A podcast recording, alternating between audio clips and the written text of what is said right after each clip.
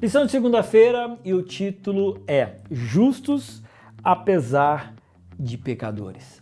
Deixa eu falar uma, fazer uma afirmação aqui para vocês no início do nosso estudo. Jesus veio a essa terra para morrer e para salvar os pecadores. É uma afirmação aparentemente normal, só que serve para um grupo especial de pessoas. É como se fosse um alerta. Algumas pessoas acreditam de que através da sua vida, através é, dos seus atos, eles conseguem chegar a um nível de santidade tal que é praticamente como se eles não tivessem mais nenhum tipo de pecado. Se isso fosse possível, de verdade, essas pessoas elas chegariam também a uma armadilha. Porque se Jesus veio a essa terra para morrer por pecadores, a partir do momento que você não é mais pecador, ele não veio morrer por você. E aí então você vai ter que ser salvo pelos seus próprios atos e nós temos atos para atingirmos a salvação?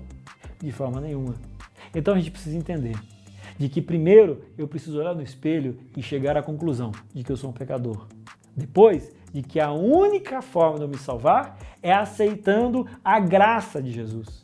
E aí, isso não vai fazer de mim uma pessoa santa, vai fazer de mim uma pessoa em busca da santidade, aonde eu vou ter um crescimento espiritual constante, intencional, mas que a minha santidade só será no céu, aonde não terá mais pecado.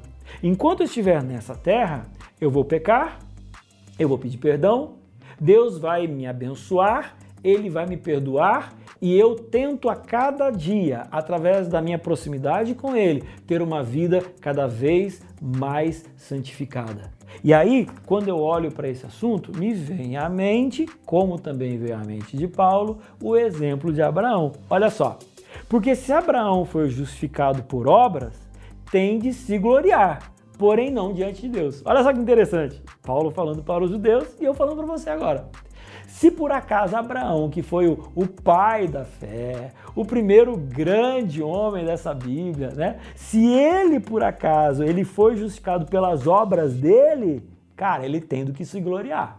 Agora, no caso aqui tá falando assim, mas não, mas não perante Deus. Por quê? Porque a gente olha para a vida de Abraão e a gente percebe que mesmo Abraão, o pai da fé, o primeiro dos grandes patriarcas, ele também errou, e se ele errou, ele pecou, e se pecou, precisa de um Salvador. E aí então continua dizendo, né? Pois que diz a Escritura? Abraão creu em Deus e isso lhe foi imputado para a justiça. Ora, ao que trabalha, o salário não é considerado como favor, e sim como dívida. Mas ao que não trabalha, porém, crê naquele que justifica o ímpio, a sua fé lhe é atribuído como justiça.